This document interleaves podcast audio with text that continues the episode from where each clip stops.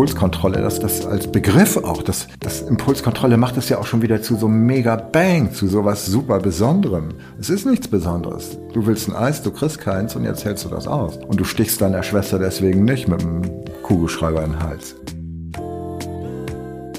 Hallo und herzlich willkommen. Ich bin Jona und ihr hört den Kanes Podcast.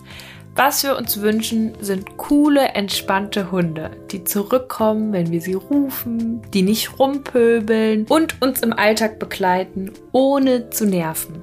Für uns, für die Umwelt und nicht zuletzt für den Hund selbst. Aber wie geht es und wie hängt es zusammen mit dem Thema Frust? Dafür habe ich mir heute Michael Greve eingeladen und ich freue mich jetzt sehr auf das Interview und wünsche euch viel Spaß mit der Folge. Hallo Michael, schön, dass du im Podcast mal wieder zu Gast bist. Hallo Jonna, ja, schöne Sache. Ich steige mhm. direkt ein mit ja. einer Frage. Wann hattest du das letzte Mal Frust? Vor ein paar Tagen bin ich rückwärts mit dem Wohnmobil gegen so einen kleinen Baum gefahren. Und dann ist eine Lampe kaputt gegangen hinten vom Fahrradträger, der da so angeflanscht ist an das Wohnmobil. Und das Plastik ist zerbrochen. Aber das war ein ganz kurzer Moment. Ich kann sowas eigentlich total mittlerweile super schnell akzeptieren. Es passiert, ist nicht wichtig, ist fertig. Also macht, lässt man reparieren oder macht das selber. Manchmal nerven mich so diese ganz trivialen Dinge, die sind schon fast schlimmer, als wenn mal wirklich was passiert. So, dass man seine Zeit so plant und dann fahre ich schnell nochmal dahin, fahre extra früh los, muss irgendwas erledigen, es spielt auch keine Rolle was. Und dann komme ich an, habe das alles so schön vorgedacht und vorgeplant und dann ist da jemand vor mir. Das ist nicht schlimm, aber man steht dann da oder sitzt und guckt und sieht, wie genüsslich und in aller Ruhe dieser Mensch dann seine Sachen macht, weil er ja dran ist und er macht es so, wie er es machen möchte. Und er sieht mich da und auch nicht unbedingt tanzen und mach seine Sachen cool und locker weiter. Da bin ich ein bisschen gefrustet. Das ist, ja. Supermarktkasse. So, ja, die so. Kasse, da rechne ich mit, aber mit dieser Sache, die mir da so passiert ist, also da, da habe ich nicht mit gerechnet. Da wollte ich einfach nur was, was, oh, es ist so unangenehm, aber ich wollte das Auto aussaugen mit dem Staubsauger. Und vor mir ist jemand anders an diesem Staubsauger. Und so ein großes Auto hat er gar nicht, mhm. dass der so lange saugen kann. Und dann wirft er auch noch mal eine Münze nach. Und wenn ich das dann ist gut so, dann fängt das bei mir an. Das finde ich nicht ganz so prickelnd. Aber ich krieg's natürlich hin und deswegen erschieße ich auch keinen. Also ich habe ihm nichts getan, ich habe den nicht unbedingt angelächelt. Nicht gebissen nicht oder gebissen. so. Ja. ja. auch nicht unbedingt angelächelt, aber das muss ich auch nicht. Ich glaube auch, der hat mit der Situation gespielt. Weißt du, der hat das. Und dann war ich tatsächlich heute zum Tätowieren und das ist ja auch ein bisschen frustig, da zu sitzen und stückweise nicht Herr über seine Sinne zu sein, wenn da mhm. an einem rumgestochen wird und ja aber auch das ist ein, das ist ja so eine Art Frust, da ist, das ist ja, könnte man ja locker vermeiden, ne? aber Wohnmobilaussagen konnte ich nicht vermeiden, aber wer, man muss sich ja nicht tätowieren lassen, das ist ja auch ziemlich blöd, wird kein Hund machen. Nö. Glaube ich. Nö. Sowas machen Menschen. Ja, aber ansonsten wirklich, muss ich sagen, habe ich eine, finde ich, ziemlich gute Frustrationstoleranz. Das war nicht immer so. Das kann ich auch so sagen, dass es bei mir auch im Laufe der Zeit einfach besser geworden. Ich glaube auch tatsächlich durch den Umgang mit schwierigen Situationen oder mit belastenden Momenten, mhm. um gewisse Dinge, die man eben jetzt gerade nicht klären kann und warten muss, bis man morgen darüber sprechen kann, und damit umzugehen, so die Akzeptanz, dass man eben gewisse Dinge nicht ändern kann. Das ist ein ganz wichtiger Punkt und ja, und da kommt man halt nur hin, wenn man durch Frust auch mal hindurch muss und durchläuft und die Vorteile im Moment natürlich gar nicht sieht und gar nicht erkennt. Die kommen ja dann irgendwann später. Mhm. Du hast jetzt schon das Wort Frustrationstoleranz ja. gedroppt.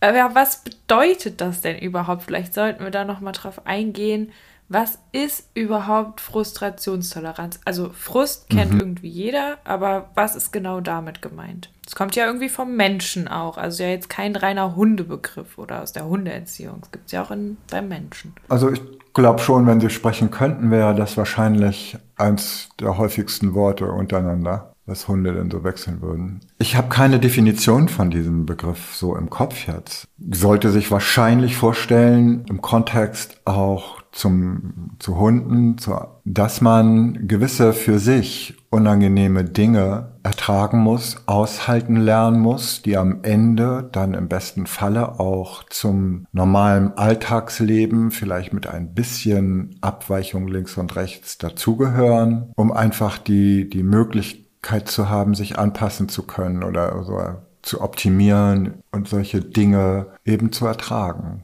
Ja, mhm. das zu erdulden. Das klingt nicht schön, ertragen, erdulden. Das klingt auch nach ganz schlimmen Sachen. Was muss man nicht alles ertragen? Aber man muss es, ich glaube schon, auch teilweise so sehen und so aussprechen. Ja, ich muss manche Sachen ertragen lernen. So, und ich kann nicht alles mir wegwünschen oder mir wegphilosophieren durch das sich Vorstellen einer, einer anderen Welt, wo diese Belastungsmomente eben nicht auftauchen. Sie tauchen bei uns auf. Das Leben bringt uns an Belastungsgrenzen oder setzt uns, konfrontiert uns mit Belastungen und mit denen müssen wir umgehen können. Mhm. Wir und die Hunde, Menschen und Tiere gleichermaßen. Mhm. Ja, und nicht, nicht nur Hunde. Nee, auch so ein Vogeljunges, was in seinem Nest sitzt und es hat voll Hunger und die Mama kommt ewig nicht zurück, weil sie keinen Wurm findet. Was für ein Frust.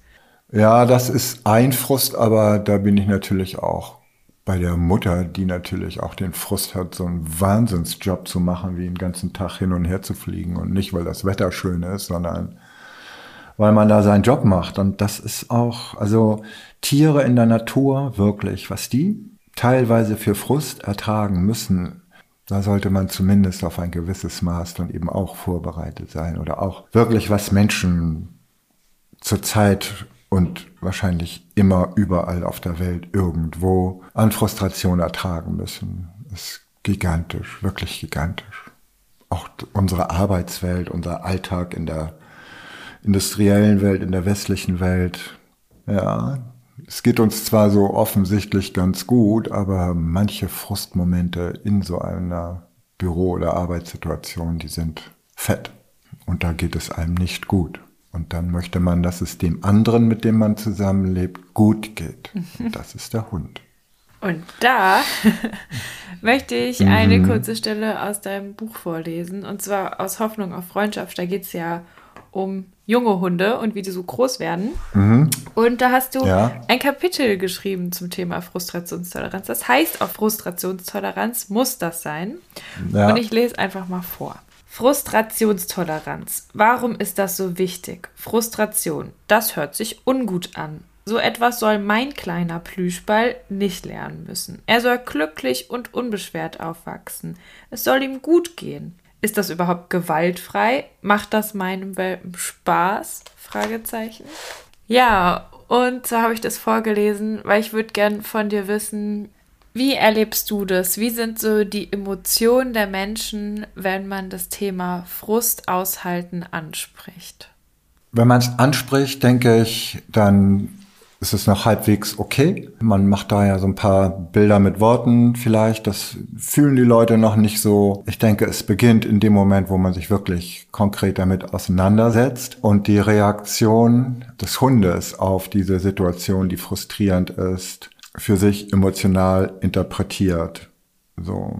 Ich glaube, dass das viele Menschen eben kaum aushalten, wenn ihr Hund in der oder in einer frustrierenden Situation mit allen Möglichkeiten, die er körperlich hat, kommuniziert, dass er am liebsten raus will und weg will und das nicht will. Oder eben auch, dass er etwas haben will. Das ist ja genau das Gleiche. Er will das haben und wir geben es ihm nicht. Das ist ja für viele Leute schon fast schwerer zu handeln als die andere Seite, dass man das aushält, dass es hier jetzt mal so ein bisschen rumpelig ist und so ein bisschen, bisschen nicht ganz so komfortabel ist.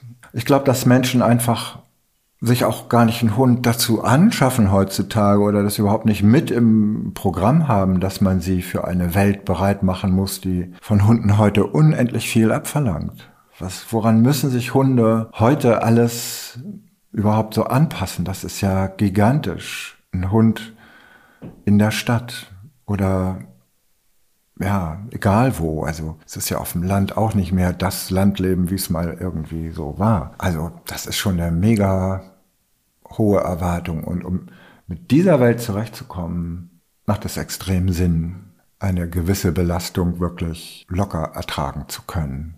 Ja. Also Frust klingt erstmal. Aber die Leute ja. leiden.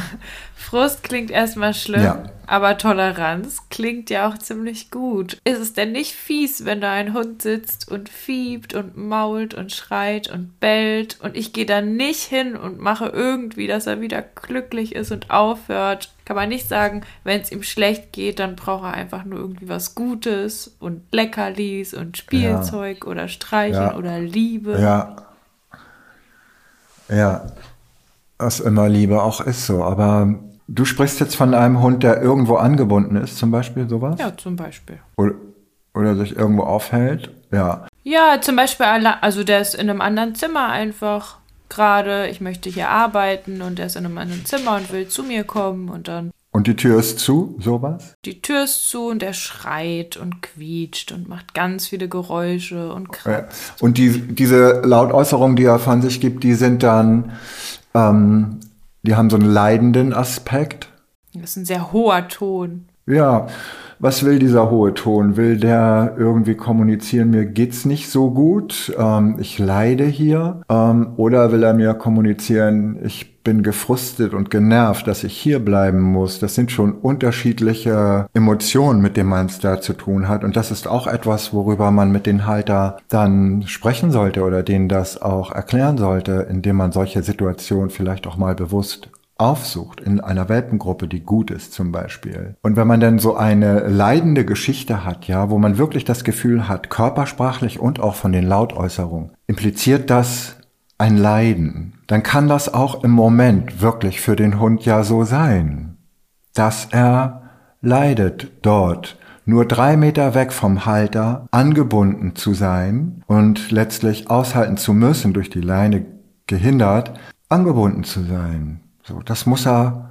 aushalten, weil das kann ja später irgendwie als erwachsener Hund mal ein wichtiger Bestandteil sein. Ich kann den Hund eben nicht zum Bäcker mit reinnehmen, bin aber mit dem Hund zum Bäcker gegangen, ob man das muss oder nicht, ist diskutierbar, aber es wird ja halt gemacht. Davor sind die Ringe und ich leine meinen Hund an und gehe rein. Und dann leidet er ja noch mehr, weil er es ja schon anderthalb Jahre überhaupt nicht hatte und nicht kennengelernt hat. Das ist ja ein Riesenzusammenbruch. Mhm. Wenn man jetzt aber klar bei Verstand ist so und dementsprechend gut sortiertes Gefühl hat, dann weiß man doch als Mensch, der drei Meter von seinem Hund wegsteht und der Hund ist dort an der Leine und es ist zusätzlich auch noch ein ganz angenehmes Wetter und es ist nicht kalt auf dem Fußboden oder wie auch immer, dass das nicht wirklich schlimm ist. Der Hund fühlt das aber wirklich schlimm. Ich finde, das ist doch ein wichtiger Auftrag jetzt, dem Hund zu erklären, dass das nicht wirklich schlimm ist, dort mal angebunden zu warten. Wie schlimm ist das, wenn ich das nicht mache, dann denkt er ja wirklich, weil ich ihn gleich wieder ableine, wenn er dieses Leiden kommuniziert aus seiner Sicht, dann wird ihm das ja bestätigt, dass das die Hölle ist. Es ist für ihn und dass sein Leid ihn letztlich oder das Leid kommunizieren ihn letztlich da wieder rausgebracht hat über mein Hingehen und Losleiden. Mhm. Also ist ja super kontraktiv. Es wird ja äh, super kontra produktiv. Äh, ja, kontraproduktiv. Ich wusste, ich wollte ein tolles Wort benutzen. so, ähm, also, was bringe ich ihm dann wirklich bei? Ich bringe ihm bei wirklich, ja, du hast recht, das ist Leid, hier angebunden zu sein. Und du kommst auch zum Erfolg mit deinem Gefühl des Leidens, mit deinen Lautäußerungen, mit dem Jammern. Ja, wie schlimm ist das? Was man ihm dann beibringt. Und dann noch glaubt man ist ein netter Mensch, weil man den Hund erlöst hat. Vielleicht hat man ihn erlöst von der Erfahrung, eigentlich ist es gar nicht so schlimm hier. Irgendwann kommt dann mein Mensch und leint mich los. Aber er kommt nicht gleich, wenn ich, ich sag mal, damit beschäftigt bin, in meinen, meine Emotionen irgendwie zu erfahren, ja überhaupt auch erst zu lernen und damit schrittweise umzugehen, kann ich aber nur, wenn man mich damit in Kontakt bringt, ja. Ja, wenn man damit konfrontiert ah, wird. Es ist, genau, es ist einfach so, so einfach auf eine Art, wenn man klar im Kopf ist und weiß wirklich, was man macht, wozu das ist.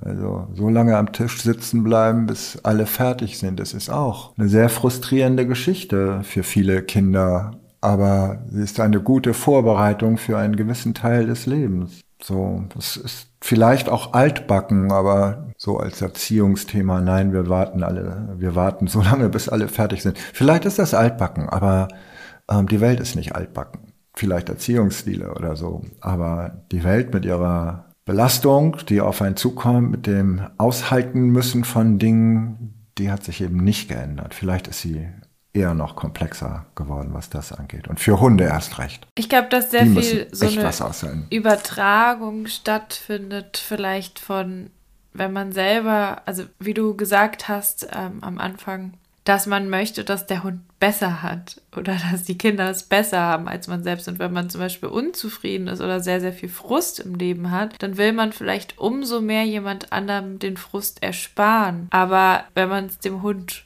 gut machen will, dann ist es natürlich viel zu kurz gedacht. Dann müsste man ja im Großen gucken, wie kann man es dem gut machen und nicht im Kleinen. Und es wird dann halt im Kleinen ja. versucht, aber das Gesamtbild wird aus dem Blick genommen. Also im Großen ja. ist es total schön, wenn man zum Beispiel sagt, ich hole mir einen Hund einer Rasse, wo ich sagen kann, der kann sich in meinen Alltag anpassen. Das wäre total nett irgendwie zu sagen, ich hole mir vielleicht nicht den Hund, der sich gar nicht so gut anpassen kann, weil dann muss der ganz, ganz viel Frust haben, also dann wird der ganz, ganz viel Frust wahrscheinlich haben. Mhm. Ähm, aber ja. ich hole mir dann einen Hund, der sich gut einpassen kann, dann muss ich dem viel weniger Frust aussetzen. Dann komme ich gar nicht so sehr in diese Geschichte rein, die ich gar nicht haben will.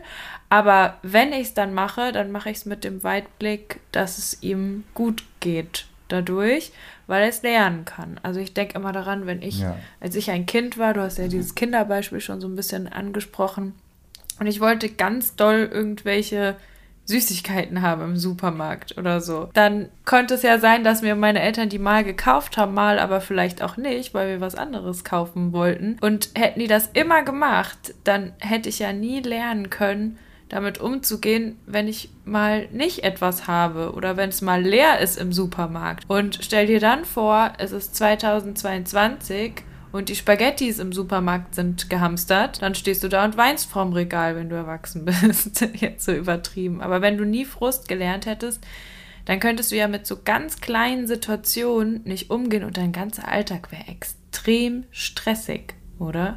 Ja, das ist eine große Belastung, die man sich da antut oder, ja, oder die Lücke, also die Eltern dann ja verantwortlich geliefert haben, so ertragen muss. Das ist wirklich nichts Schönes. Ja. Also, du sagst so, ähm, die Weitsicht dabei, wie auch immer. Für mich ist das immer so ein Aufteilen in einen kurzen Moment. Der Hund wird angebunden, ist eine gewisse Zeit, die eher kurz ist im Vergleich zu dem ganzen Tag oder oder oder angebunden und hat dort Frust. Das ist ein unschönes Gefühl. Wir vermitteln ihm absichtlich bewusst dieses unschöne Gefühl, damit er das Gefühl aushalten lernt, damit er im weitesten Sinne sich selbst aushalten lernt und auch das nicht zustande kommt von schönen Dingen, also wieder losgeleint werden, abwarten kann und aushalten kann, dass das eben nicht immer gleich kommt. Diese Fähigkeit in Verbindung, auch in Vernetzung, auch mit anderen Frustmomenten, schafft ja letztlich ein kompaktes, eine kompaktere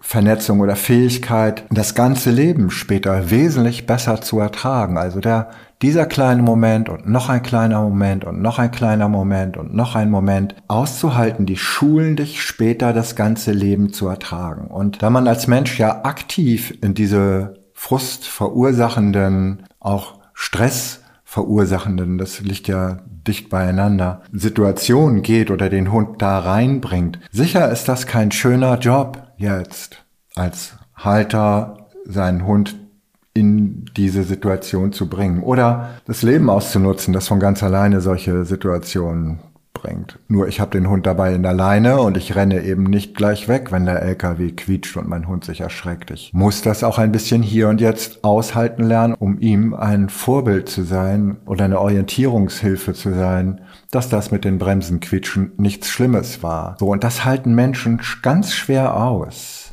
In einem Moment aktiv der Verursacher zu sein für Leid, weil sie dann das emotionale, also die Emotionalität ihrer Hunde ertragen müssen und von Hunden vielleicht auch sowas hören würden wie, oh, du bist aber blöd, ich finde dich jetzt nicht mehr toll, dass, dass du nervst, du bist scheiße, wie auch immer, doof, ich hab dich nicht mehr lieb. Das sind so, das sind so übertragene Muster, mit denen man Leuten, finde ich, ganz gut erklären kann, dass es doch nur um diesen Moment geht. Und langfristig führt es sogar dazu, dass Hunde ihre Halter Kinder, ihre Eltern wesentlich mehr schätzen, weil die stabil sind in diesen Stresssituationen, wo ich eben als Hund oder als Kind nicht stabil bin. Das heißt, die bieten mir wirklich ein Vorbild. Ich kann an ihnen ablesen, wie habe ich mit dieser Situation umzugehen, wo habe ich die emotional oder so einzuordnen, diese Situation. Und das ist etwas, was so toll ist, wo man eigentlich als Mensch sagen kann, es hat sich, und als Hund ja auch, nur das wird so bewusst nicht ablaufen, aber als Mensch kann das so sein. Wie toll das jetzt ist, nachdem der Hund sich in Kindheit und Jugend letztlich auch mit diesen belastenden Momenten auseinandersetzen äh, musste, dass ich ihn überall hin mitnehmen kann, weil er es überall aushalten kann. Dass ich das und das ich kann ihn mal unproblematisch anleihen, wenn mal eine Situation das einfach erfordert, dass ich ihn anleine und von ihm weggehe und anderen Leuten helfe oder da irgendwas regel oder mache und, und wenn es nur Brötchen kaufen sind, ähm, dass man daran nicht stirbt. Also Frustrationstoleranz bringt Freiheit. Könnte man das so sagen? Es bringt eine Möglichkeit, sich gut anzupassen in dieser Welt. Und wenn ich mich gut anpassen kann, ist, ähm, also habe ich mich sicherlich in dieser Welt optimiert. Und Freiheit ist dann das, was wir Menschen, wenn wir Klick den Hund losleihen, dahinter sehen. Ja, für viele Hunde ist es dann tatsächlich messbar in Freiheit, aber ich denke eben auch häufig gar nicht nur das Losleihen und Lauf. Das geht ja in vielen Bundesländern Jetzt ja sowieso gerade nicht, weil Frühling ist und ich finde es auch mittlerweile ganz richtig bei so vielen Hunden und merkwürdigen Menschen, die nicht überall losleihen zu dürfen. Aber dass sie es eben auch so lange an der Leine aushalten können und trotzdem ist es nett. Also mhm. das genau umzudrehen. Weißt du, es ist nicht belastend, ähm, da lang zu gehen, wo auch Kaninchenspuren irgendwie sind und ich kann nicht entsprechen, wo auch Kaninchen laufen und ich kann nicht hinterherlaufen. Das, dass man das aushalten kann, das ist doch irgendwann ich finde das toll. So, das, ja. Das große Ganze ist nachher das ganze Leben und da haben sie Vorteile, wenn hier und jetzt die kleinen Momente auch mal ein bisschen frustgespickt sind. So. Und auch altersangebracht. Also jetzt zum Beispiel beim Welpen ja. kommt häufig ja auch so der Kindervergleich, dass man jetzt ja Babys würde man ja auch nicht einfach nur schreien lassen oder so, sondern da würde man ja auch sich Nein, kümmern. Gar nicht. Aber man muss mal schauen, ja.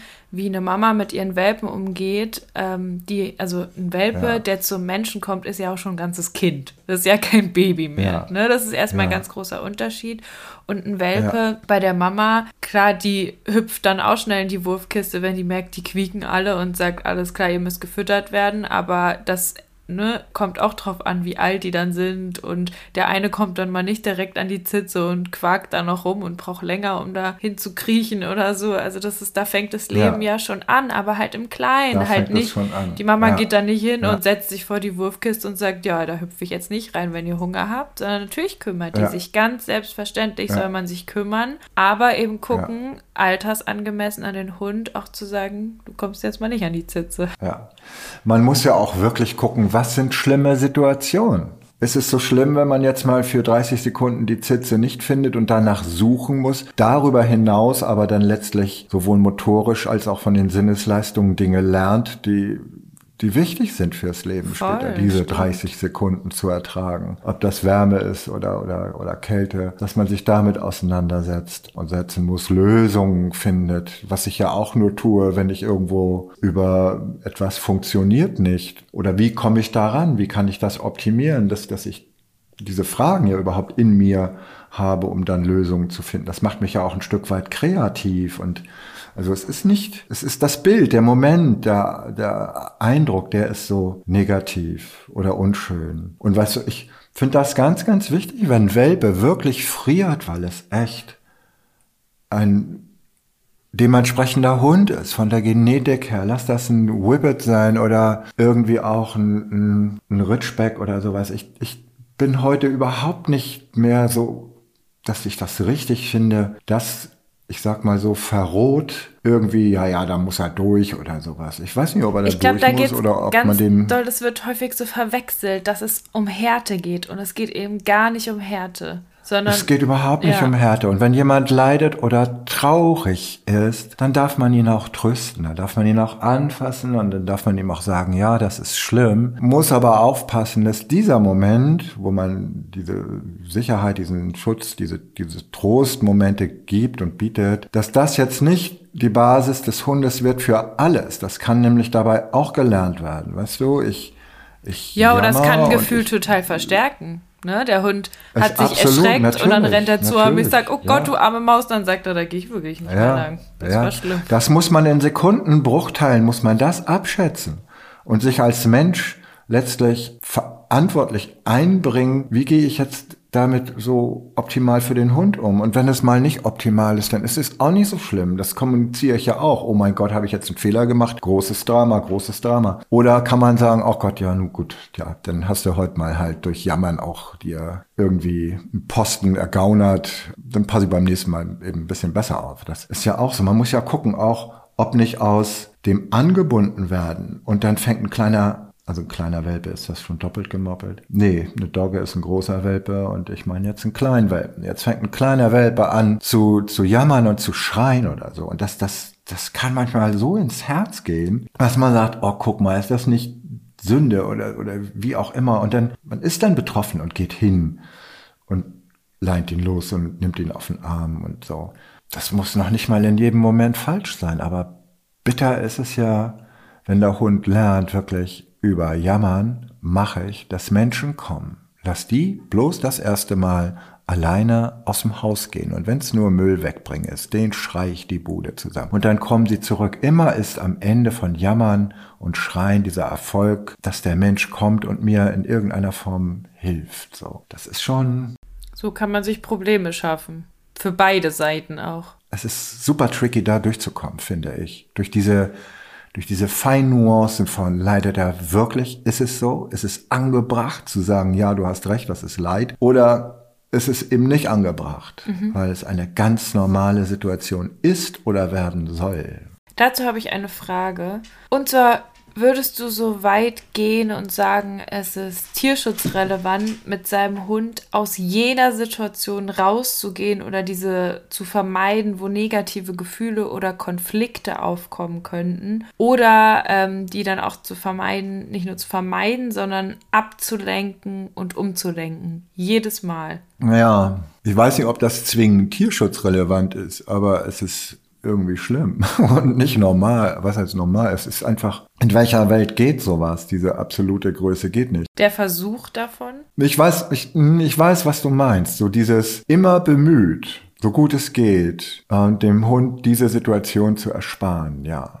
So. Und wenn man die, das macht, man entwickelt auch ein Stück weit wirklich Hilflosigkeit. Weil niemand lernt damit ja umzugehen. Das heißt, ich, was ich lerne ist, dass ich hilflos bin, dass ich damit nicht klarkomme und immer meinen Menschen brauche, der mich da rausholt oder wie auch immer. Das, man schafft Abhängigkeiten auch, die ganz schlimm sind, finde ich, und gar nicht toll sind, wie bei Menschenkindern ja auch letztlich. Erklärt für dumm, erklärt für blöd und für nicht belastungs, für nicht belastbar. Das sind ja alles keine schönen, schönen Züge. Tierschutzrelevant finde ich das in dem Kontext, dass wenn jemand das nicht lernen darf, mit sich und der Welt zurechtzukommen, dass er dann später ja wahrscheinlich unter sich und der Welt leiden könnte. Oder dass die Welt unter dem Hund leiden könnte. Auch das, auch das, dass das, dass die Belastung, die diese Hunde dann in die Welt bringen, eben auch für andere Menschen nicht schön sind und, und überhaupt keine Frage. Aber nochmal zum Hund zurück, dass, dass das wirklich nachher ein Leid ist, nicht mal fünf Minuten alleine bleiben zu können, selbst wenn ich dabei gefrustet und genervt bin, passiert ja mit mir etwas. Das ist ja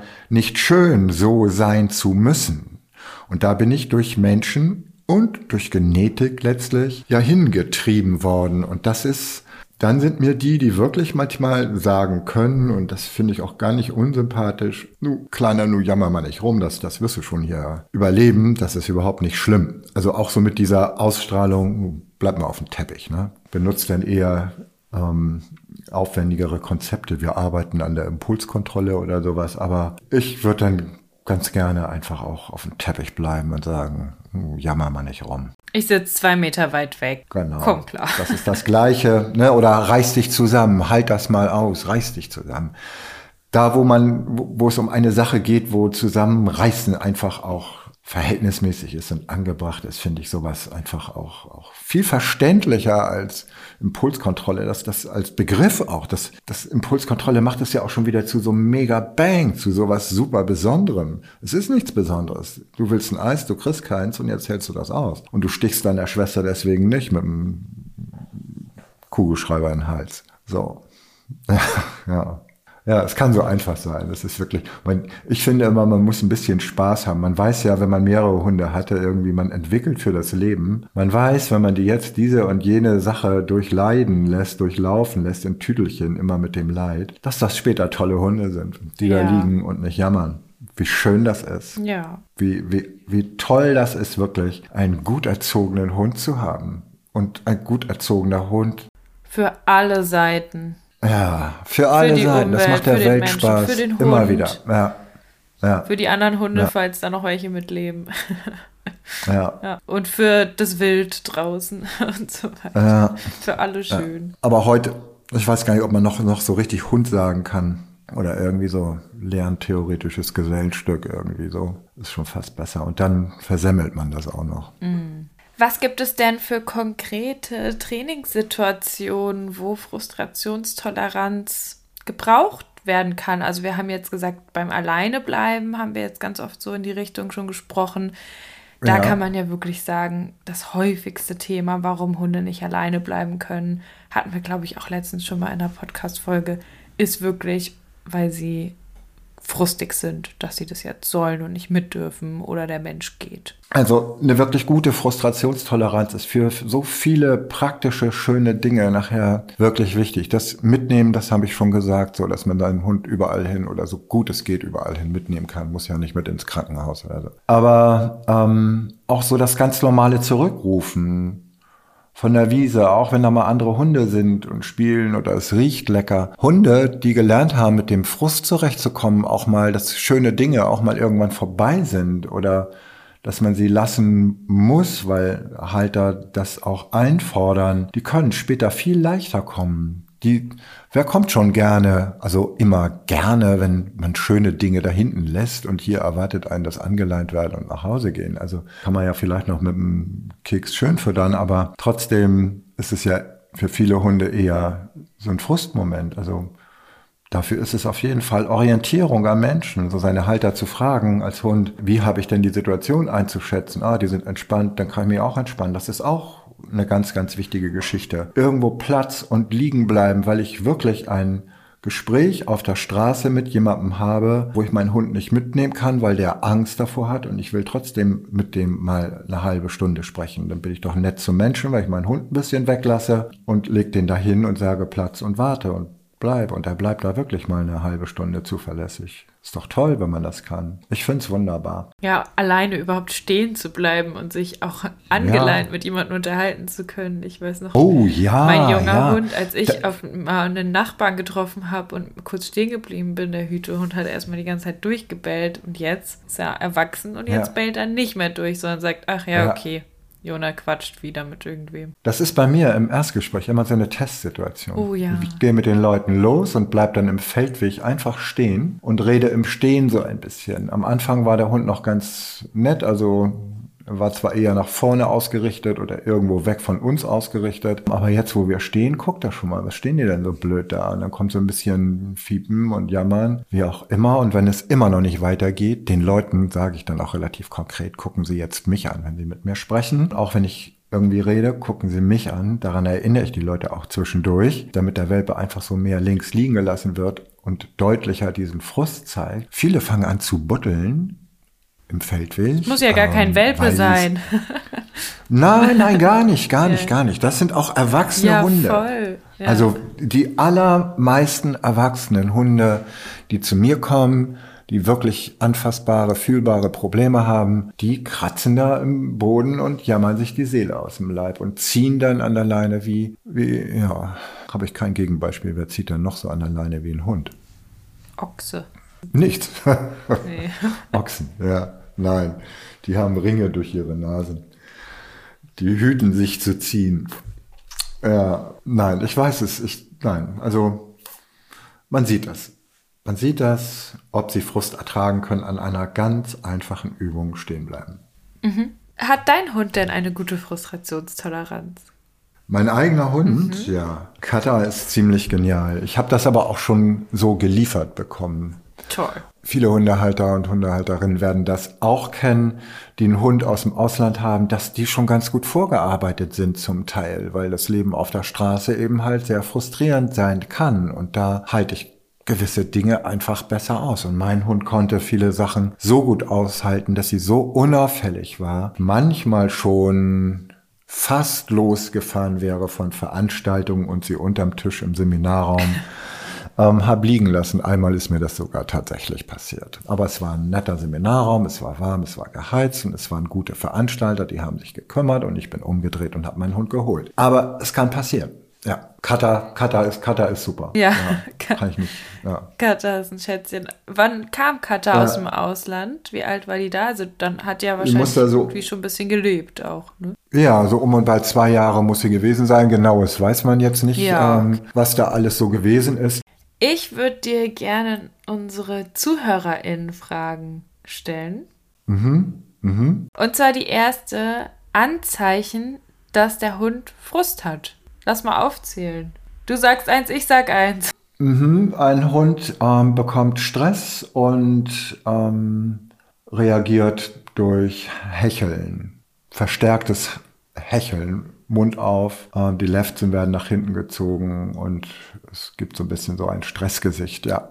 Ich würde sagen Lautäußerungen. Nicht alle, aber einige Lautäußerungen können auf Frust hindeuten. Eindeutig. Aber klar. können auch was anderes heißen.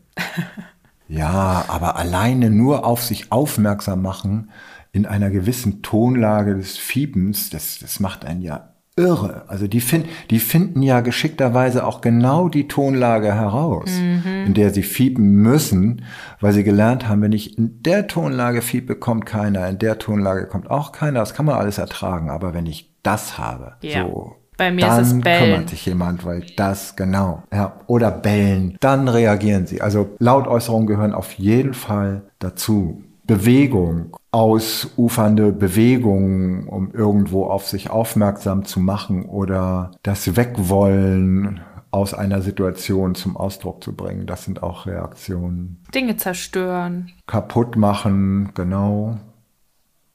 Sich selbst kaputt machen. Mhm. Ist auch eine Sache, so selbstzerstörerische Tendenzen zu entwickeln, ja. Mhm. Ja, so Bewegung hast du gesagt, also sowas wie Buddeln hast du vorhin angesprochen. Ja, genau. Ja. Ja. Geht ja auch Oder in die hechelnderweise immer nach links raus wollen und dann immer an der Leine ziehen und nach links raus wollen. Mhm. Na, das sind so Dinge. Hm. Woran merke ich denn, dass ein Hund eine gute Frustrationstoleranz hat? Indem man du merkst, dass er nicht nervt. Ja. Der fällt kaum auf. Der kommt besser, wenn du rufst, ähm, weil er den Frust, das leisten zu müssen, ertragen kann. Sicher hat er es vorher gut gelernt, aber das, das können alle Hunde schnell lernen. Nur ob sie es immer machen, das ist ja die entscheidende Frage. Und dazu gehört eben diese Frustrationstoleranz, ist eben dann auch leisten zu können, wenn man es als Hund nicht will. Mhm. Ähm, also du erkennst einen Hund, der macht einfach Spaß. Das ist ein, ist ein toller Hund. Und der macht auch anderen Leuten Spaß, weil er eben nicht nervt, wenn man sich mal kurz unterhält oder wie auch immer.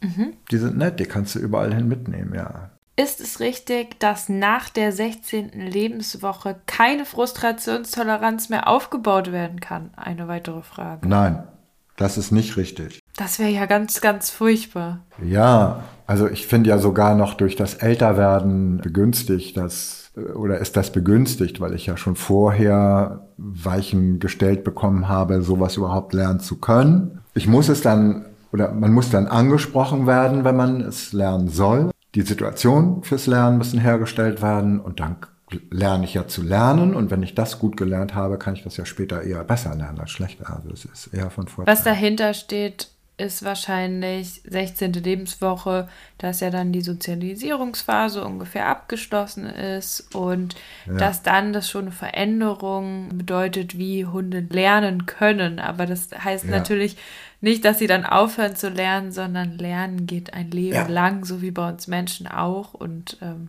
ja. Vielleicht ist es ein bisschen schwerer, wenn du am Anfang da so ein bisschen nicht ernst genommen würdest, wurdest als Hund. Aber selbst wenn es nicht ganz so optimal lief, kann man hinterher mit ab 16 Wochen immer noch ganz gewaltig was bewegen dabei. Das, das sind nicht diese krassen Zeiteinteilungen. Das nicht. Im Grunde genommen läuft es, wenn ich normal lebe, ja eigentlich auch normal ab. Mir begegnen all diese Situationen und ich darf nur nicht gucken, dass ich für den Hund lebe, weil ich dann letztlich ähm, mich ja aus dem richtigen Leben entferne.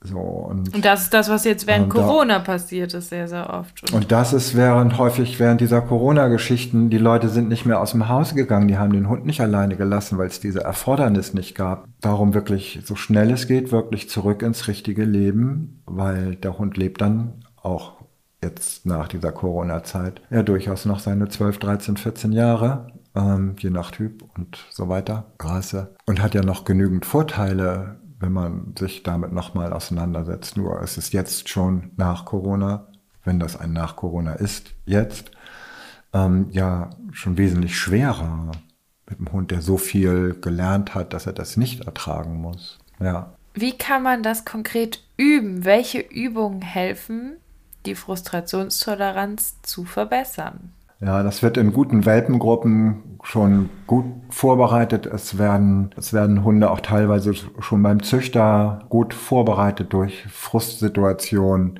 Es ist auf jeden Fall so, diese Anbindespielchen hier und da mal kurz. Also es muss niemand da super brutal sein oder, oder super extrem sein, aber den Welpen mal davon abzuhalten, alles zu machen, was er unbedingt möchte. Auch vielleicht da schon mal ihn nicht von der Leine zu lassen, wenn andere Welpen spielen, vielleicht etwas später ihn loszuleihen, vielleicht ihm, also nicht vielleicht, sondern ihm auch Dinge wegnehmen zu können, die er gerne hat, damit er den Frust ertragen kann, diese Verluste auch einzustecken. Das kann später sehr helfen wenn der Welpe schon gut Schweineohren oder andere leckere Posten hergibt. Wenn er lernt, dass er jetzt auf dem Tisch liegen muss, festgehalten wird und sich in die Ohren gucken lassen muss, dass man sich seine Zähne anguckt, dass man tierarztmäßig gespielt jetzt letztlich den Hund überall befummelt und mehr oder weniger zur, zur Ruhe nötigt, dass man ihn auch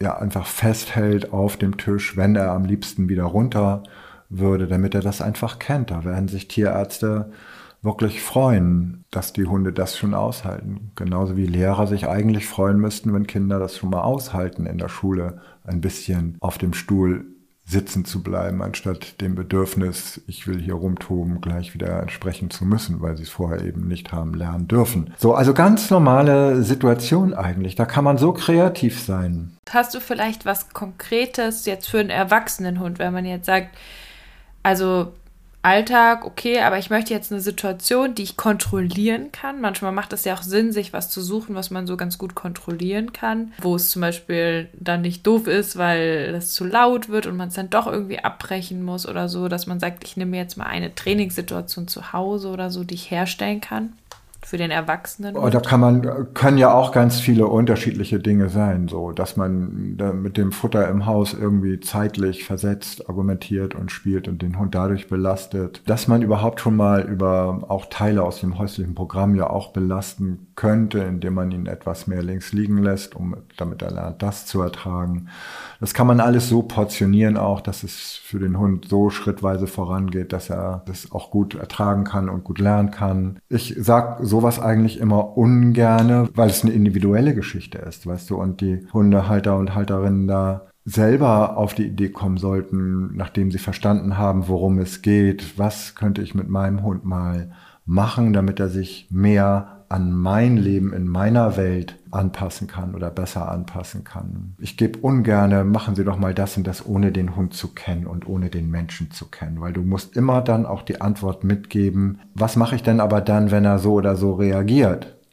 Weißt du? Das weiß ich ja auch immer vorher nicht. Mach mal noch eine halbe Minute länger oder kannst du ruhig früher aufhören? Weiß ich nicht, weil ich den Hund nicht sehe und weil ich den Menschen nicht kenne und die Rahmenbedingungen nicht abfühlen kann. Also sowas ist immer, immer schwierig und ja. Vielleicht eine Idee, wie man drauf kommen kann. Und zwar schaut euch doch mal euren Alltag an und dann, was in eurem Hund Frust auslöst. Und dann probiert euch mal durch. Und je mehr ihr ja, genau. ausprobiert, genau. desto mehr kommt ihr auch ja. auf Ideen. Also ich kann ja mal so in meinem Alltag, wenn ich jetzt so meinen Tag heute durchgehe, ich bin aufgestanden und die Hunde wollten raus, weil ihnen langweilig war und ich bin nicht rausgegangen, weil ich noch arbeiten musste. Ja. Dann haben die sich für die Küche positioniert und mir Blicke zugeworfen, weil sie gerne gegessen hätten. Dann habe ich sie nicht gefüttert. Nicht, weil ich sie ja. nicht füttern wollte, sondern weil ich was anderes zu tun hatte. Dann habe ich das Aha. Futter fertig gemacht und dann habe ich es vergessen, ihnen zu geben, weil ich wieder arbeiten musste und ein Anruf reinkam.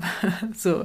Mhm. Und dann ähm, habe ich denen die Leine und das Halsband angezogen und ähm, dann standen die vor der Tür und wollten raus und dann habe ich aber wieder irgendwas vergessen gehabt und bin nochmal mhm. zurückgegangen, habe mir noch einen Pulli rausgeholt. Und das sind ja jetzt schon, keine Ahnung, fünf Situationen oder so, wo ich überhaupt nicht geplant habe, den Frust auszusetzen, aber die sind in kleine Frustmomente reingekommen und mussten es aushalten. Und hätte die, hätten die sich jetzt vor die Tür gestellt und rumgeschrien, dann hätte ich gesagt, ach gut, dann mache ich jetzt aber vielleicht noch einen weiteren Anruf, weil da habe ich jetzt überhaupt keinen Nerv zu. Genau. Und das ist so ein wunderbares Beispiel, wie man Leute dazu animieren kann, ihr eigenes Leben mal von außen so ein bisschen zu betrachten. Was machen sie überhaupt den ganzen Tag? Und wo könnte ich in meinem Leben Situationen finden, wo ich ja erkenne, wenn man denen das auch erklärt hat, wie die Hunde sich dann verhalten, das haben wir ja auch schon gemacht, ähm, wie ich meinen Hund so frustrieren oder so, ich sag mal, beladen kann, damit er sich auf der Ebene wirklich verbessert, um es später angenehmer zu haben. Da ist wirklich die, die Beratung so ausgerichtet, finde ich, sollte sie sein, dass Menschen sich das auch teilweise eben selber erarbeiten, aufgrund ihres Lebens, ähm, und dass man das denen so so wirklich transparent macht. Man kann dann so viele kleine Beispiele aufzählen. Ja, einfach mal die Tür zu machen im Haus, wenn man von A nach B geht im Zimmer und den Hund mal nicht mit in die Toilette lassen. Äh, man kommt ja wieder raus, irgendwann wird das schon lernen und so weiter. Und ja, es gibt da ganz abgefahrene Dinge. Ja, also es gibt so viele Sachen, dass er eben, wenn man die Leine in die Hand nimmt, nicht gleich rauskommt, dass wir die Leine dann spazieren tragen in der Wohnung. Also man kann den Hund auch einfach mal so ein bisschen verdutzen oder gegen seine Erwartungen Dinge machen. Er erwartet etwas, freut sich darauf und das passiert eben nicht. Es gibt kein Eis, auch wenn man das Eis gekauft hat, bleibt es halt im Kühlschrank. Man kann ruhig ein Eis geben. Ich bin, ich bin in meinem richtigen Leben gar nicht so pissig, weil man die, die. Weil du so einen netten Hund weichen, hast. Nein, nicht weil ich so einen netten Hund habe, ähm, weil ich die Weichen im Grunde genommen für mich ernst genommen zu werden gar nicht an so gar nicht über so viele Baustellen klären muss. Ich würde auch einen Hund, ich würde einem Hund ja auch helfen, wenn der irgendwo anfängt zu jammern in einer ganz normalen Alltagssituation, die er eben nicht ertragen kann oder schreit das ganze Viertel zusammen, dann würde ich ihm auch wirklich vermitteln, aufzuhören zu jammern und zu schreien. Weil man kann sich auch in etwas reinjammern und kommt quasi aus diesem, aus diesem Jammern gar nicht mehr raus als Hund. Da brauchen Hunde teilweise wirklich Hilfe, dass man sie dort rausholt. Ich kläre Dinge und dadurch, durch die Klärung sind Hunde schon häufig ganz gut belastbar. Sie können das abwarten. Sie lassen viele ihrer Vorstellungen dann oder ihrer Möglichkeiten auch über mich laufen. Sie gucken an, sie gucken mich an und sagen, ist es jetzt soweit mit dem Futter? Ist es jetzt soweit? Und fordern nicht so. Gehen wir jetzt raus, gehen wir jetzt raus und fordern das nicht. Sie stellen Fragen. Mhm. So. Und dann brauche ich eigentlich nur noch zu sagen, ja, jetzt gehen wir raus. Das mit dem Helfen, was du angesprochen hast, meinst du, also mhm. das würde ich gerne noch mal so ein bisschen aufklären. Helfen, mhm. was meinst du damit? Gehst du dann hin einfach mit einem besonders großen Kauknochen und dann gibst du den? Nee, ich gehe nicht mit besonders, ich gehe nicht mit besonders netten Sachen hin. Genau. Ich gehe mit besonders ernsten, mit einer ernsten Thematik hin Ich werde dem Hund vermitteln wollen, lass das. Also hör auf zu jammern, auch ernsthaft. Das klingt alles altbacken und blöd, das kann ich in dieser Stelle gerne so nochmal sagen, aber es gibt keine neueren, besseren Möglichkeiten, als den Hund tatsächlich dann auch über sich als Halter dazu zu bringen, nur hör mal auf damit. Und erfahre mal, dass dir überhaupt nichts passiert, wenn du damit aufhörst. Das heißt, vielleicht nochmal, um das lerntheoretisch entspannt. aufzudröseln, wenn wir jetzt einen Hund haben. Wir können gerne meinen Hund als Beispiel nehmen, der hat sehr gerne einfach gebellt. Und der hätte auch ein paar Stunden weiter gebellt. Und wenn man sich das mal mhm. anguckt, in dem Moment ist es für den Hund ja wahnsinnig stressig, so lange zu bellen. Und der belohnt sich durchs Bellen immer wieder selbst, weil vielleicht durchs Fiepen oder Bellen, wenn ein Hund da nicht von alleine rauskommt, das ja ein unglaublich gutes Gefühl im Hund entstehen lässt, dass es ihn immer wieder selber beruhigt. Ne? Also das kann man ja machen, weil es einem gut tut dann auch. Und das muss man dem Hund dann nehmen, dieses beruhigende Gefühl. Dann nimmt man ihm das, erklärt ihm, das lässt du mit dem Bellen, wie auch immer das aussieht. Das muss natürlich individuell geschaut werden. Dann sagt der Hund, Mist, jetzt muss ich das mit dem Bellen lassen. Dann lässt das mal und dann merkt er, ach, ist ja auch ohne Bellen genauso entspannt. Und das mhm, ist ja dann wieder genau. das Thema Weitblick. Und das ist ganz schön nett dann eigentlich, dass er es dann wieder lässt. Mhm, genau. Und in dem Moment ist es wieder eine Belohnung für den Hund. Also der Hund hat sich selber belohnt mit selbstbelohnendem Verhalten. Dann habe ich ihn bestraft mhm. und gesagt, hör mal auf mit dem Bellen. Und dann ist es wieder eine mhm. Belohnung, weil er nicht mehr bellt, nicht bestraft wird, weil er nicht bellt und dann mhm. auch noch eine ganz entspannte Zeit haben darf. Mhm. So kann man das gestalten. Ähm, lerntheoretisch kann man sich diese ganzen Sachen natürlich genauso erklären. Ähm, aber ich glaube, manchmal geht es fast mehr bei den normalen, also Hundetrainer und ihr Wissen auf der einen Seite, Hundehalter und ihr Gefühl auf der anderen Seite. Ich würde die Leute immer versuchen, dann sehr schnell in dieses Gefühl zu bringen, dass Handlungsbedarf besteht, weißt du? Mhm. So, und dann, ich weiß gar nicht, ob ich so komplex über Lerntheorie sprechen würde. Ich glaube. Hängt wahrscheinlich ein bisschen von den HalterInnen ab. Also ich glaube mittlerweile gibt es Hund sehr viele, die da so. Ja, aber auch ja. viele, die da so fit drin sind und es genauso verstehen ja, wollen. Stimmt. Und die kann ja, man damit abholen und die anderen holt man mehr mit dem Gefühl ab. Da, genau, das stimmt, da holt man nicht. Aber es ist, ich finde, es ist kein Sachthema, das wollte ich damit eigentlich sagen. Voll. Es ist eine emotionale Kiste. Voll. Man muss das Gefühl oder dem Gefühl auch entsprechen dürfen. Ja, man, man muss die Leute irgendwie dahin bekommen, ein, ein emotionales Management herzustellen. Auch diese Gefühle, guck mal, das wäre jetzt etwas, was mich nervt, so wo Halter vielleicht noch belastbar sind, weil es ja ihr eigener Hund ist und der ist süß. Also halte ich das Jammern tausendmal besser aus, als der Mensch, der jetzt hier seine Ruhe haben möchte und dessen Hund das nicht ist. Mhm. Ja dass man sowas irgendwie beibringt, auch als Maßstab die Umgebung mit reinbringt. Und, und dann eben geht man ja tatsächlich dann über Belohnung und Bestrafung. Bei manchen Leuten, wie du eben sagtest, spricht man es an und bei manchen eher nicht und macht stattdessen Dinge, die das trans gleich transparent machen, wie auch immer. Ja. Die wissen heute wirklich mehr. Die Hundehalter wissen wirklich mehr als früher. Aber sie können nicht mehr als früher. Das ist auch ganz, ganz auffällig. Und Wissen nützt dir nicht unbedingt in der Sekunde etwas. Vielleicht um dahin zu kommen, gut handeln zu können und vielleicht hinterher, um sich auch gut erklären zu können, warum man das so und nicht anders gemacht hat. Ja, oder warum man das dann am besten beim nächsten Mal anders macht. Das sind ja alles Dinge, da lohnt sich das wirklich vielleicht was zu wissen. Aber der Rest ist Gefühl. Ja, auf jeden Fall. Wie trainiere ich Frustrationstoleranz ohne unerwünschtes Verhalten indirekt zu bestätigen?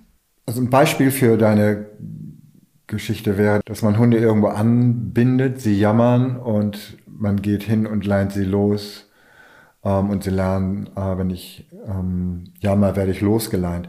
Da könnte man unerwünschtes Verhalten so verstärken.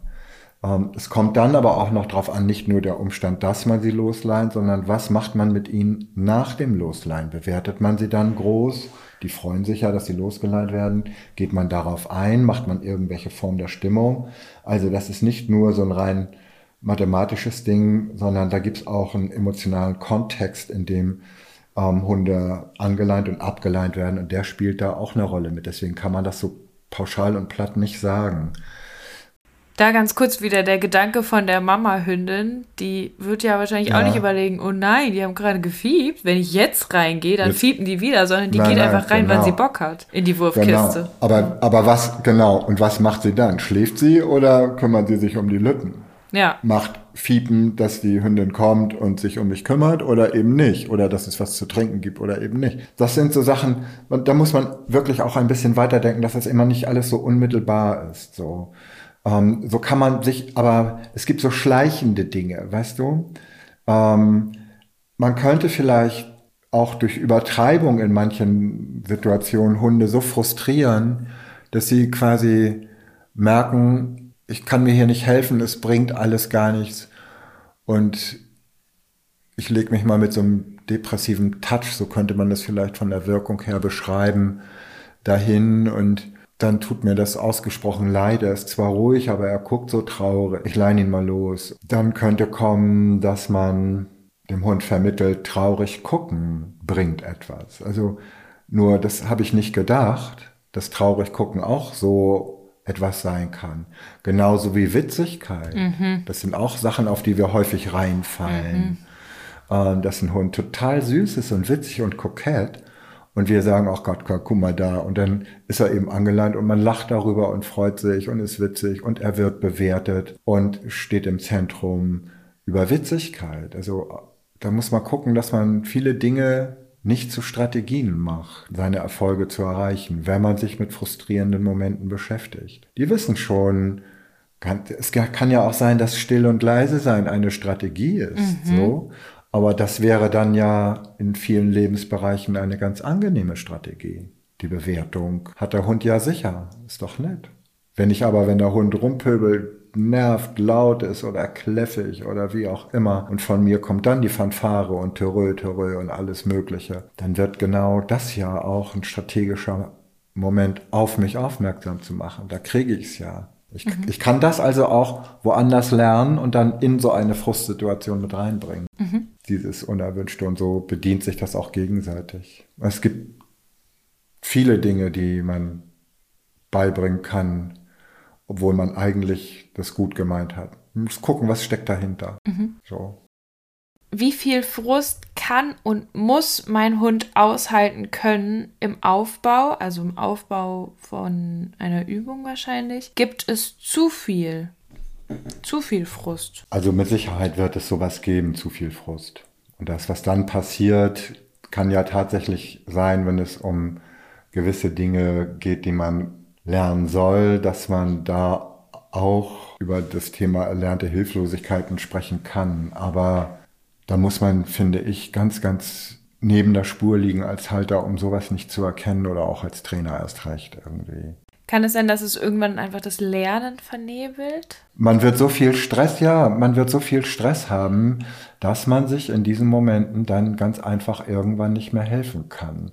Und man kann das ja im Grunde genommen hochstilisieren, dass eine, eine Hilflosigkeit ja auch irgendwo am Ende einer großen, großen Extreme, die ich nicht kenne, aber die ich mir theoretisch eben denken kann, am Ende könnte ja der Kollaps stehen, dass man so quergeschaltet ist, dass man zusammenbricht, weil ich immer wieder, trotz aller Lösungsversuche, mich zu optimieren, in Frust gerate. Was soll ich denn dann machen? Der Zusammenbruch kann ja, kann ja so eine Apathie sein, dass du da einfach liegst und nichts mehr machst. Aber wer macht denn sowas mit seinem Hund? Und wer kennt denn so einen Hund? Und wie groß ist die Angst vor etwas, was man nicht kennt?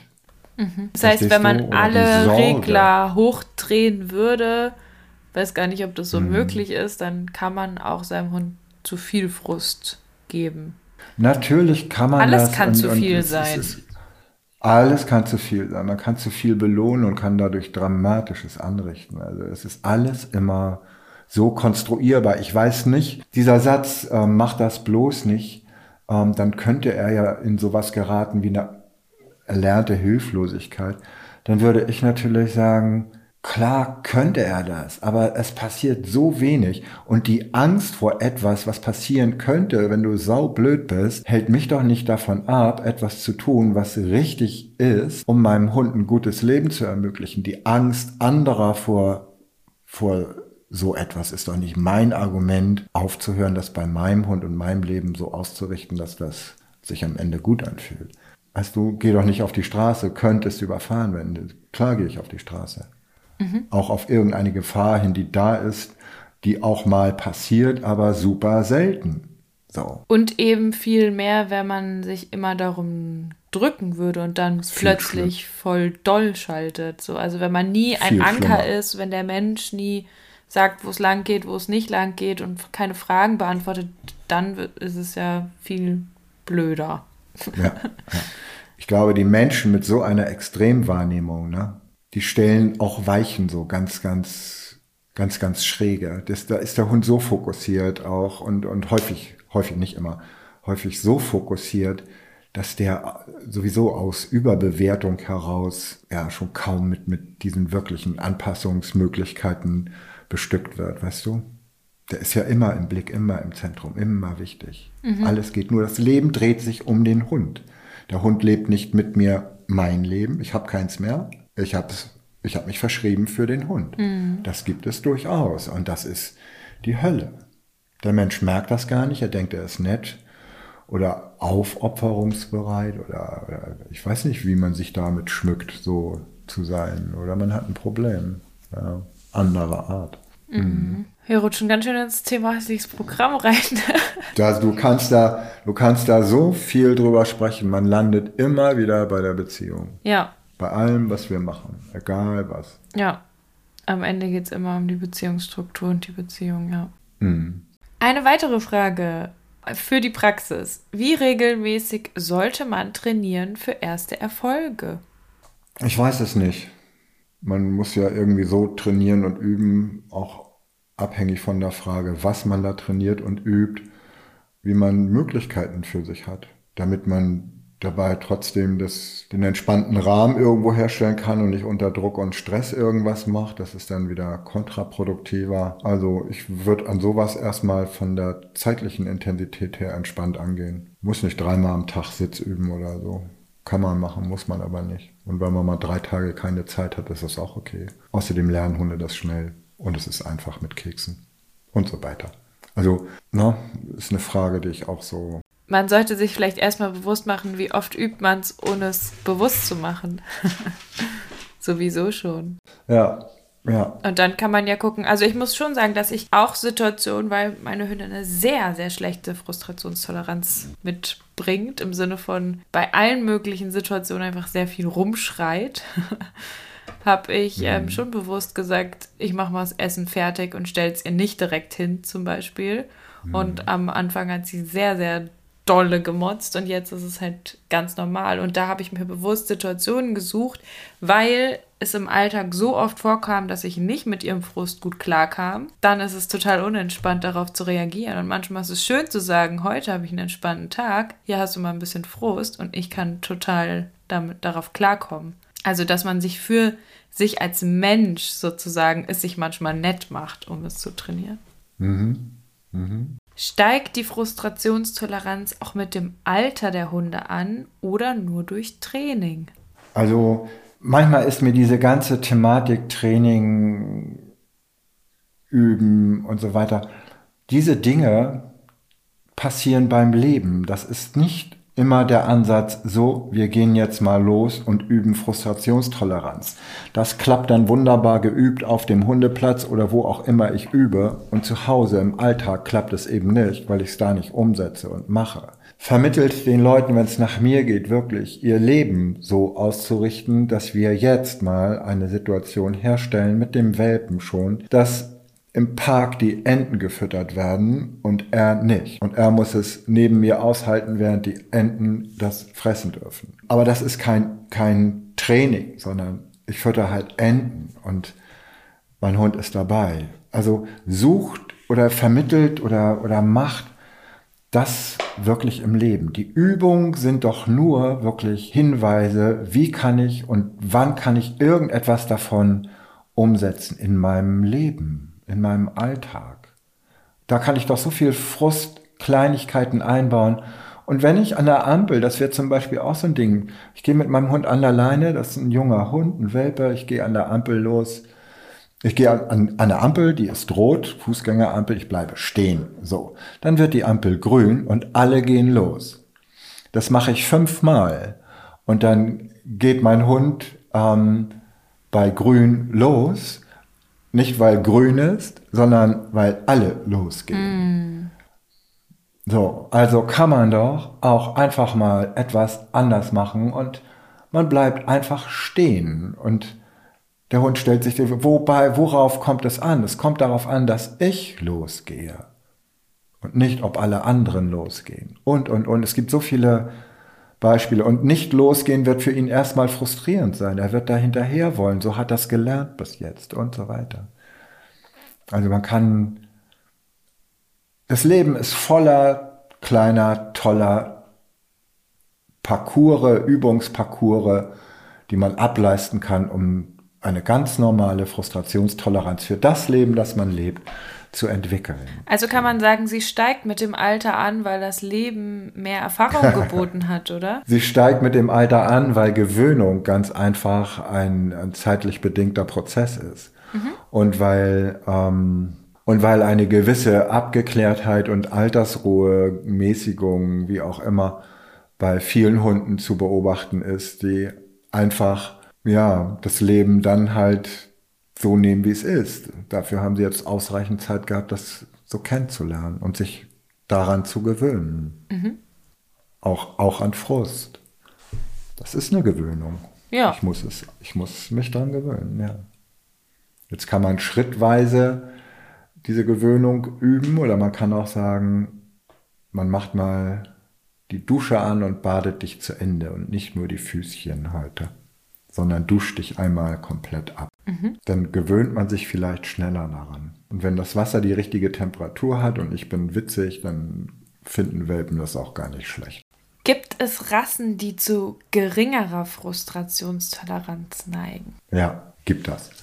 Es gibt Rassen, die ähm, häufig tatsächlich auch über ein gesteigertes Beutefangverhalten verfügen und deswegen immer so auf angeschaltet sind die laufen permanent auf On. Da erkennt man sowas und man erkennt das auch bei Hunden, die wirklich ganz, ganz fein häufig sind und sehr, sehr dünne Nerven haben. Und die Kombi dann von ausgeprägtem Beutefangverhalten, also Jagdverhalten und dünne Nerven ist dann schon eine sehr schwierige oder schwierig anzupassende Geschichte. Das kann es, gibt es, ja doch, es gibt gewaltige Unterschiede. Es gibt so Gemütstypen immer noch irgendwo, denen ist das, ach ja, dann bleibe ich halt hier und lege mich hin. Und es gibt halt Hunde, die so viel dagegen zu setzen haben, auch so viel Durchsetzungsvermögen haben, so gewisse Terrier-Typen, bei denen ist das schwerer, diesen Frustpunkt zu erreichen dann nimmt man mir das Schweineohr weg und ich soll auch noch über, ich soll dann noch sagen, oh, vielen Dank für dieses pädagogisch wertvolle Konzept. Dann habe ich jetzt meine Frustrationstoleranz. Nee, der wird erstmal Geschütze rausholen und auffahren und sagen, wollen wir doch mal sehen, wer hier den längeren Atem hat. Ich schrei dir die Bude zusammen, ich tacker dir die Hände durch. Ähm, ich bin Terrier. Dafür bin und du ich musst gemacht. mich ernst nehmen. Genau. Und jetzt gib mir mal dein Konzept für ein völlig anders gestricktes Naturell. Für irgendeinen so süßen, netten Sheltie. Du hast mal irgendwann zu mir gesagt, Leute kaufen sich Terrier und dann kämpfen sie gegen Terrier. Ja, genau. Fand ich gut. Wenn, ja, wenn man das will, dann ist der Terrier genau richtig. Wenn du nett ist, also nett, nett kann es ja auch anders sein, aber wenn du ein entspanntes Leben haben willst, gibt es natürlich auch mal Terrier, die das leisten können. Aber die Tendenz ist eben so, dass Terrier das schwerer haben, sich anzupassen. Ja, also in jeder Rasse die, gibt es auch nochmal natürlich ganz tolle Unterschiede oder in jedem ja, Typ, Hundetyp. Allein, alle, alleine auch zu verstehen, wirklich. Und das ist für mich auch so die, die Hauptaussage mit. Wir haben Rassen mit gewissen Fähigkeiten, mit gewissen genetisch festgelegten, aus dem Gebrauch resultierenden, also aus dem Gebrauchshund resultierenden Verhaltensweisen. So, ich habe das mal irgendwann Talente genannt. Und wenn man das schon schafft, in der Welpenzeit, im ersten Jahr, in der Entwicklung irgendwie diese Talente ein bisschen so zu steuern und zu deckeln, dass man sie nicht ungewusst ins völlig Enthemmte fördert, dann hat man da schon den Ultra, das ist den Mega-Baustein für eine tolle Frustrationstoleranz. Wenn man lernt wirklich, sich selbst auszuhalten und auszuhalten, dass das, was ich gerne würde, nämlich mein Talent laufen lassen, nicht geht, dann haben wir die Weiche, Weichen so enorm gestellt, dass so viele andere Sachen so bedeutungslos sind, dass man nicht mehr einen Hund an Baum binden muss, um ihn irgendwo zu frustrieren, dass er das da aushält. Das ist dann viel, viel leichter alles. Sich aushalten, die Rasse aushalten, also dass sich eine Rasse aushält, dass der Labrador das aushält, nicht irgendwas ins Maul zu nehmen. Das ist Frust. Dass er nicht in die Pfütze darf.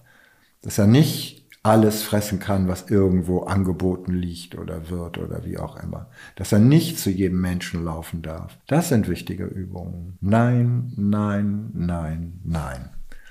Und wenn das Nein gut klappt, dann wird das Ja zu einer wirklich gefühlten, tollen Geschichte und man sieht, wie die Augen leuchten aus Freude und nicht aus Gier oder weil der Wahnsinn mich äh, manipuliert, sondern wirklich aus einer anderen, irdischeren Emotion heraus. So. Und darum, das ist für mich der Alltag. Da will der Hund eigentlich das, was die Genetik ihm auch so ein bisschen aufoktroyiert sein zu müssen. Und das passt eben nicht immer in die Welt. Und das muss man wirklich so ein bisschen formen können. Und dann hat man ich denke mal, die Weichen für ein wahnsinnig gutes Hundeleben gestellt. Ich darf mich jetzt nicht prügeln, ich darf jetzt nicht jagen, ich darf jetzt nicht jammern und so weiter und so weiter. Da kam noch häufiger die Frage, kann man Frustrationstoleranz nur situationsabhängig trainieren oder auch kann der Hund es von Übung, zum Beispiel Ball, auf eine andere Situation, zum Beispiel Reh, übertragen? Frust hier jetzt nicht hinterher zu rennen. Also das sind auch Einzelfallgeschichten, ob Hunde das so übertragen können. Erstmal theoretisch würde ich sagen, ja, könnte man übertragen, wenn man auch übertragen gelernt hat. Mm. Wenn, man wenn man das generalisiert hat. Dann kann man das natürlich auch aufs Reh übertragen. Aber es kann Dann ja auch total situationsabhängig Ball. werden, oder? Also, ja, ja natürlich, voll. klar, ja. Ja, Hunde können das am Ball vielleicht ganz gut, weil sie auch nicht besonders sich für Bälle interessieren, Straßenhunde, also easy, jagdlich, mega schwierig. Ähm, und ich glaube auch, dass nicht zu jagen nicht immer etwas auch mit einer schlechten Frustrationstoleranz zu tun hat. Ich glaube, dass manche Hunde ganz einfach auch nicht mit schlecht erzogen seien. Es gibt gut erzogene Hunde, die trotzdem jagen. Ich glaube, das ist wirklich sowas, sowas Einzelfallbezogenes ist und dass es grundsätzlich ist, dass Hunde halt Jäger sind. Manche mehr, manche weniger.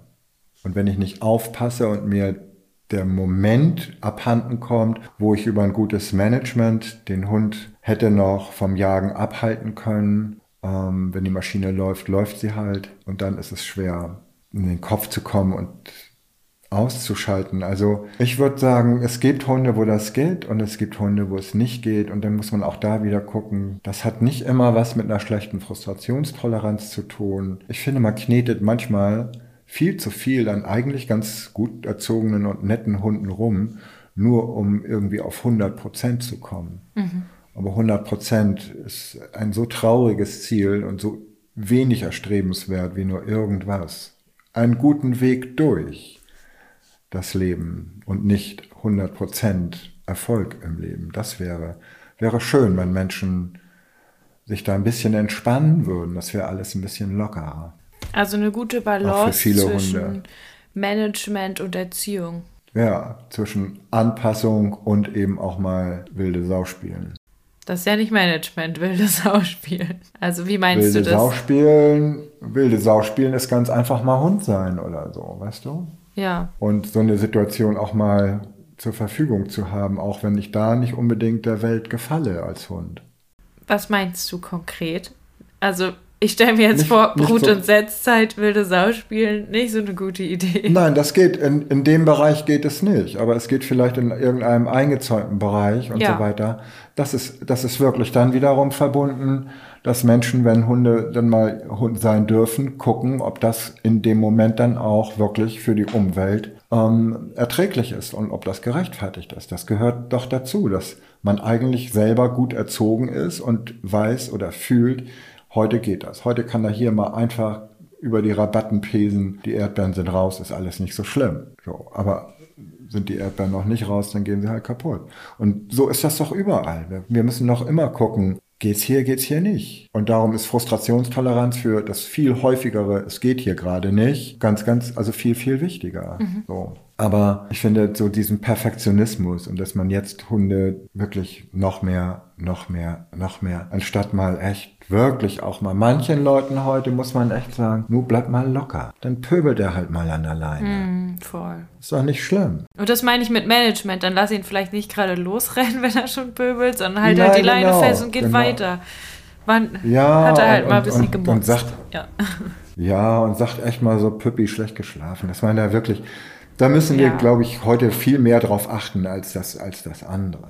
Ich Mhm. glaube, Hunde müssen heute so viel leisten. Die, die lässt man ja, wenn man Pech hat, die lassen, die werden ja kaum in Ruhe gelassen. Mhm. Sie müssen ja immer, immer bedienen oder so. Ja, lass sie doch mal schlafen. ja. Aber nein, um drei ist Agility. Ja. Und um fünf Frustrationstoleranz. Um sechs Impulskontrolle. Und um- so sieht's aus. Genau, genau. Und so vergeht die Zeit. Ja, zu dem Ja. situationsabhängig trainieren. Also ich würde schon behaupten, dass es durchaus Hunde gibt, die haben zum Beispiel gelernt, dass Futter erst einweichen muss und es deswegen einfach später kommt, die trotzdem draußen eine Ja. furchtbare Frustrationstoleranz haben, wenn sie ihren besten Kumpel treffen. Also vielleicht Klar. auch da, ne, das kann natürlich situationsabhängig gelernt werden, aber wenn jetzt der Hund gelernt hat, dass er in der Welpengruppe nicht sofort zu den anderen hin darf, sondern erst, wenn das Spiel anfängt, dass er gelernt hat, dass mal nicht der Snack kommt, wenn er süß guckt und so weiter und so fort, dann hat man da ja schon mehrere Situationen und dann Ja, kann er sich aber, gewöhnen. Aber da darf man sich auch nicht täuschen. Viele Hunde können Sitz und können auch warten Ja. und gehen auch nicht, gehen auch nicht ans Futter. Es sei denn, der Mensch sagt, ist gut und das Futter ist freigegeben. Das können ganz viele Hunde, Ja. die außerhalb dieser Situation draußen im Park echte, wirkliche, mistige kleine Kröten sind. Ja. Und von wegen eine Frustrationstoleranz haben. Es kommt immer darauf an, was man lernt. So. Und die haben halt gelernt, ähm, macht alles nix. Ich krieg hier nach ähm, drei Minuten mein Fressen. Ja, ja, ja. Und warte ich, warte ich halt drei Minuten, habe ich so gelernt. Aber wehe, es sind dann Ähm, fünf. Wehe, es sind dann fünf von mir. Oh, naja, da, Das- manche Hunde haben das auch bis ins Endlose gelernt. Ja. So. Aber die, die Übertragung in den Stadtpark, Ja. es spielen da hinten andere Hunde ähm, und ich bin angebunden und kann jetzt nicht spielen. Also ich bin angebunden, dass auch dass die Hörer und Hörerinnen das nicht falsch verstehen, angebunden immer nur für den wirklich tierschutzrelevanten zeitlichen Rahmen, ne? also nicht tierschutzrelevanten zeitlichen Rahmen, dass man da wirklich sagt, man leint die Hunde so lange an, wie es auch wirklich im Leben immer mal sein kann und sein muss und nicht einfach unverhältnismäßig lange, weil man Spaß an angeleinten Hunden hat, was ich auch überhaupt so nicht sehen kann. Ja, kommt ja auch sehr selten vor. Also es gibt äh, der Unterschied, ja. Ja, es kommt total selten vor. Ich will es nur immer so sagen, weil wir sagen, ich sage die ganze Zeit immer anbinden, anleihen, anbinden, anleihen. Ja. Da werden Es geht nicht um draus- Anbindehaltung, sagen wir so. Es geht überhaupt nicht um Anbindehaltung und es geht auch nicht, es geht nur darum, wenn man sich mit Frust beschäftigt, dann sind halt unschöne Dinge immer mal äh, Thema und äh, die Welt ist heute so sensibel, dass sie das irgendwie falsch verstehen kann und einige, einige Teile das auch falsch verstehen werden. Also hört nicht das raus, was ich nicht sage. Das ist mir ganz wichtig. Was wir jetzt gesagt haben mit dem situationsabhängig, unterstreicht ja eigentlich nur, was jetzt schon über die ganze Folge so rauskam. Macht es an eurem Alltag fest. Und wenn ihr jetzt nur eine künstliche Situation konstruiert, dann wird euer Hund diese Situation vielleicht gut können, aber weniger generell die Frustrationstoleranz aufbauen, sondern wenn ihr guckt, da wo ihr es braucht, da übt ihr es auch. Und wenn es eher ganz viele kleine Situationen sind, dann habt ihr da ein gutes Training, weil es eben an euch und euren Hund angepasst ist. Ja. Lebt euer Leben und nehmt den Hund dabei mit. Haben wir noch was oder ist rund? Ich finde das rund, ja. Es ist eins der schönsten und eins der wichtigsten Themen, weil wenn man das gut kann, in der Entwicklung wohl dosiert diese ähm, Frustrationstoleranz entwickeln, es macht so einen Spaß, nachher einen tollen Hund zu haben. Das, und, und dafür ist es halt einfach mal wichtig, sowas zu bedenken. Und darum war es ein gutes Gespräch hier. Eins der unterschätztesten Themen. Ja, eins der unterschätztesten auch, ja, finde ich auch. Aber eben gerade auch eins der schönsten, echt der schönsten Dinge. Es ist eine tolle Arbeit, wenn man es gut kann und versteht. Mhm. Dann vielen, vielen Dank für das Interview, Michael. Es hat mir immer große Freude Sehr gemacht. gerne. Schön, dass du mal wieder im Podcast Ja. zu Gast war. Und jetzt wünsche ich Ja. dir noch einen schönen Abend. Das wünsche ich dir auch. Mach's vielen, gut. vielen Dank. Tschüss. Bis dann. Tschüss. Ja, das war sie, die Folge zum Thema Frustrationstoleranz. Wenn ihr jetzt direkt bei praktischen Erziehungsthemen weiterhören wollt, dann empfehle ich euch sehr die Folgen zum Thema Rückruf, Leinenführigkeit und zum Thema Wann macht Futterbelohnung Sinn. Wenn ihr euch mehr für Krankheiten und die Pflege eurer Hunde interessiert, dann hört doch gerne rein in die dreiteilige Reihe zum Thema Gesunderhaltung. Gerade jetzt ist ja auch das Thema Zecken wieder hochaktuell, was in den Folgen besprochen wird. Für ein Hören vollgepackt mit Fachwissen empfehle ich euch die Folgen mit Dr. Iris Mackensen-Friedrichs zum Thema Belohnung und Bestrafung und ängstliche Hunde. Solltet ihr euch für die Erziehung junger Hunde interessieren, dann hört doch gerne rein beim Thema Welpen und Hundepubertät. Und wenn ihr euch für das Thema Tierschutz interessiert, dann die Folgen zum Thema Hunde anschaffen, sowie die Außenreizen-Folge mit Elena aus dem Tierheim Lübeck und natürlich die Folge zum Thema Pflegestelle sein. Und jetzt wünsche ich euch viel Spaß beim Weiterhören. Für Feedback schreibt uns gerne weiterhin auf Facebook unter Kanes, auf Instagram unter Kanes-Kynos und mich erreicht ihr auf dem Instagram-Kanal Jona und die Hunde. Ich hoffe, ihr habt einen schönen Sommer und in zwei Wochen kommt dann die letzte Folge vor der Sommerpause. Bis dahin, macht's gut. Tschüss.